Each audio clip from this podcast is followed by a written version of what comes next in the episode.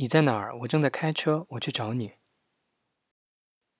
收到这条语音时是一个下午，我正在床上刷着手机，准备起床。上次和何燕见面已经是大半年前了，但我并不觉得这条信息有什么冒昧之处。何燕一直是这样的，或者说我们的相处模式一直就是这样。我在家，你过来接我吧。发完这条消息，我从床上爬起来，扯了浴巾去洗澡。我当然知道何燕找我是因为什么。我和何燕曾经互为对方最契合的肉体。彼时我刚与男友分手，她仍处于失恋的阴影中，又正值青春年少，有大把时光。两个对爱情绝口不提的人，抱着异常纯洁的目的苟合在了一起。我们交媾，我们像动物一样交媾，在地板上，在桌子上，在沙发上，在各种常规的、非常规的地方交媾。是的，我想不出别的词来形容我和他之间的行为，就是交媾。我们的关系异常赤裸，亦纯粹至极。在这个大部分都是曲意逢迎、虚情假意的环境下，有一个纯粹的性伴侣，未尝不是一件好事。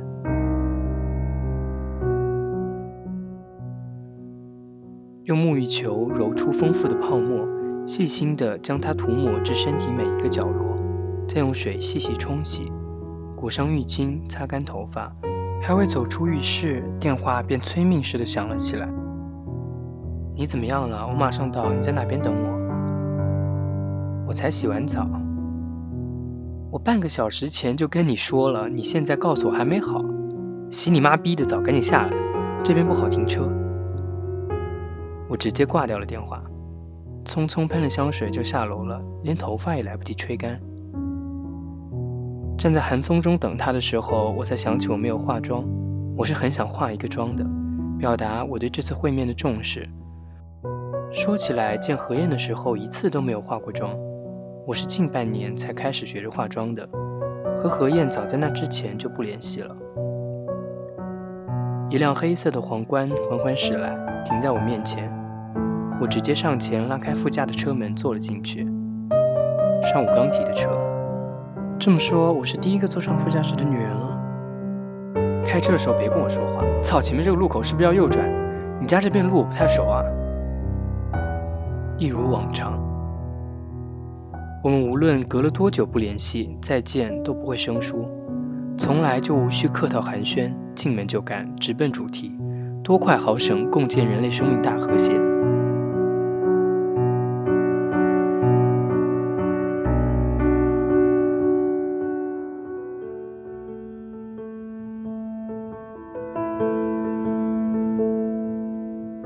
的是，那些激烈的时刻，深入体内的颤抖，陡然攀上顶峰的站立，全都不记得了。记忆就像被水洗过一样，干干净净。情欲来时如潮涌，退去时也和潮水一样不留痕迹。对于何燕的记忆，只有无关紧要的片段、无意义的对话、琐碎的细节。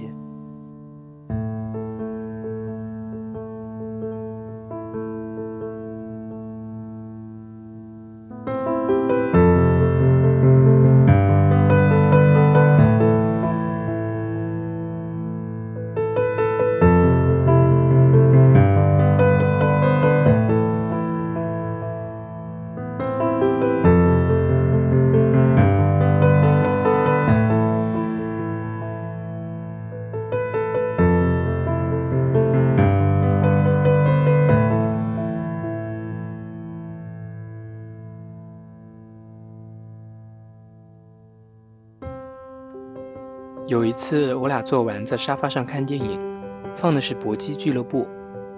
他躺在沙发上，我没地方坐，只好趴在他身上。我抱怨：“这沙发也太小了，都不够并排躺。”废话，并排躺那他妈叫床。电影的结局已然不记得，或许我从来没看过什么结局，只记得那天隔着窗帘看天光渐暗，肢体纠缠，气喘吁吁。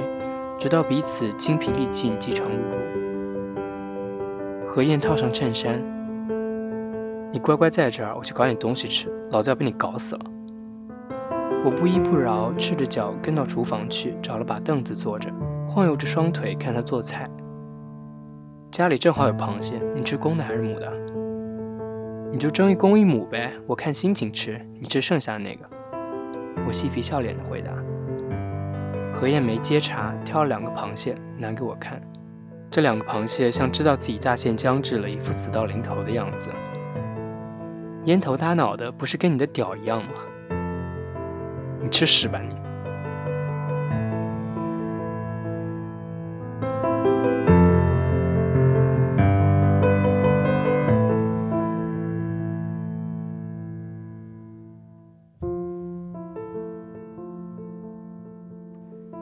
我跟何燕有过一次不交过的见面吗？我努力在记忆里搜寻，好像是有的。那时候我刚毕业，工作并不是很顺利，压力又大，孤立无援。那种情况下的我，不知为何特别想见何燕。他家的防盗门密码我是知道的，相当于我可以自由出入。其实那个时候我因为忙，和何燕已经很久没有联系了，但那个时候我就想找她。像溺水者抓住稻草一样迫切。何燕进家门的时候，发现沙发上的我时，应该是有一点惊讶的，然后很快变为平常的语气：“好久不见。”我没有回答。他发现了不对劲，过来强行抬起我的脸：“哎呦，怎么哭了？”很多事情，主要是工作上的事，最近非常不开心。来来来，跟我说说。何燕靠了过来，离我很近很近，呼出的鼻息喷在我的脸颊上。所有的委屈、痛苦、迷茫、失落，都一股脑的发泄了出来。何燕异乎寻常的没有挖苦，也没有讽刺，只是由上而下的抚摸着我的脊背。那么，为什么来找我呢？我把脸埋在臂弯里，摇了摇头。没办法跟别人说，身边一个可信任的人都没有。可是你信任的是我的屌啊！他的语气从来没有过的温和，我甚至无法想象他的表情。和你在一起的时候，我可以说真话。嗯，有道理。他摸了摸我的头，尤其是当你说“好大”的时候。我没有搭茬，但毫无疑问，此时这处机灵抖的是有效果的。我那一瞬间很想像往常一样骂他傻逼，再给他一个肘击，但这种心情很快又被失落和悲伤淹没，提不起劲头。抱我，他乖乖照办。我把脸埋在他胸前，自顾自地说下去：“我好想找人抱啊，身边的人都想要操我，我一个都不信。”我也是一丘之貉啊。他的语气哭笑不得。你不一样。我把手伸进他的衣服里，抚摸这具温暖的身体。我愿意跟你操。滚蛋！他一把把我拎开，转头做自己的事情去了。我扑过去，伸手去解他的皮带扣。他用力地抓住我的双手。不行。为什么？你在哭。操爽了就不哭了，想都别想，这样对身体伤害很大的。我心里难受，对你身体不好。不管我哭泣也好，哀求也好，何燕就是不为所动。最后索性拿了一张毯子将我裹了起来，隔着毯子拥着我，直到我哭闹累了，在沙发上睡着了。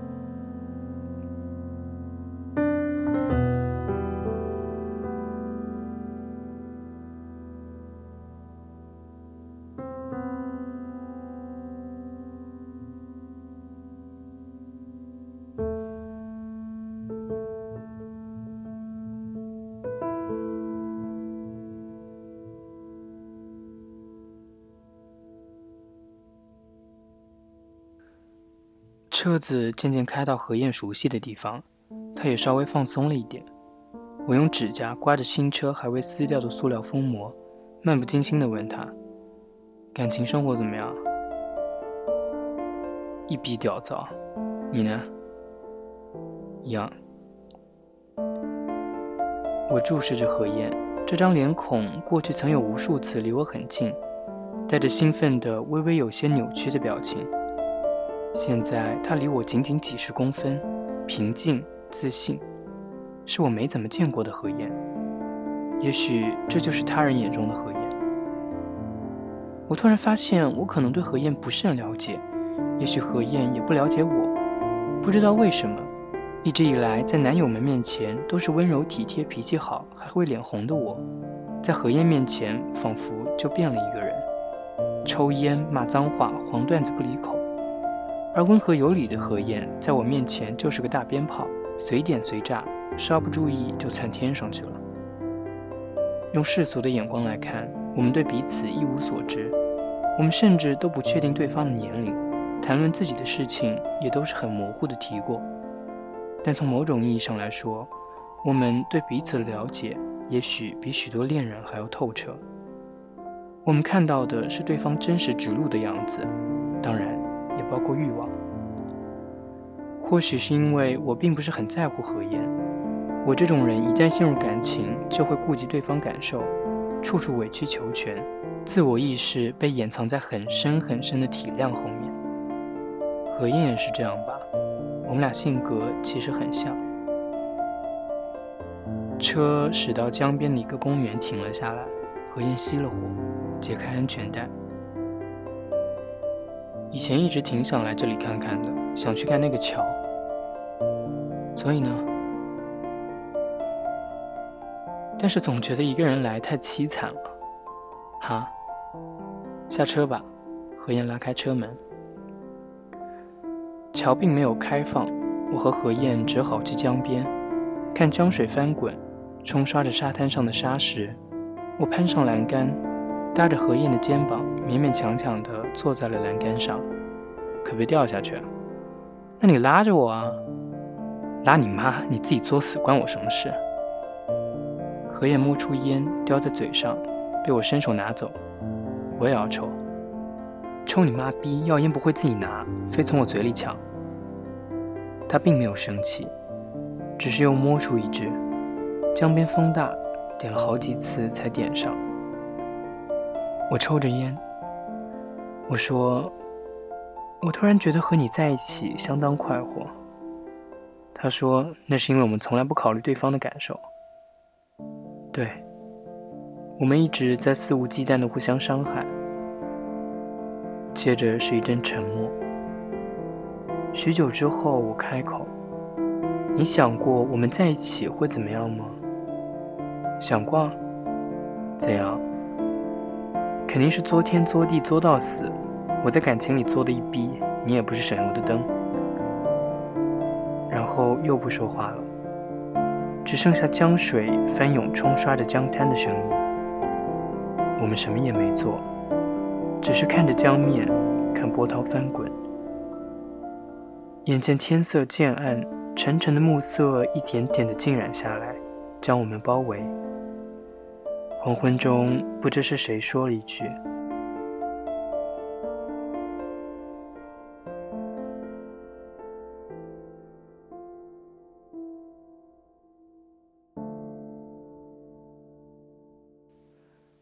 感谢我们放过了彼此。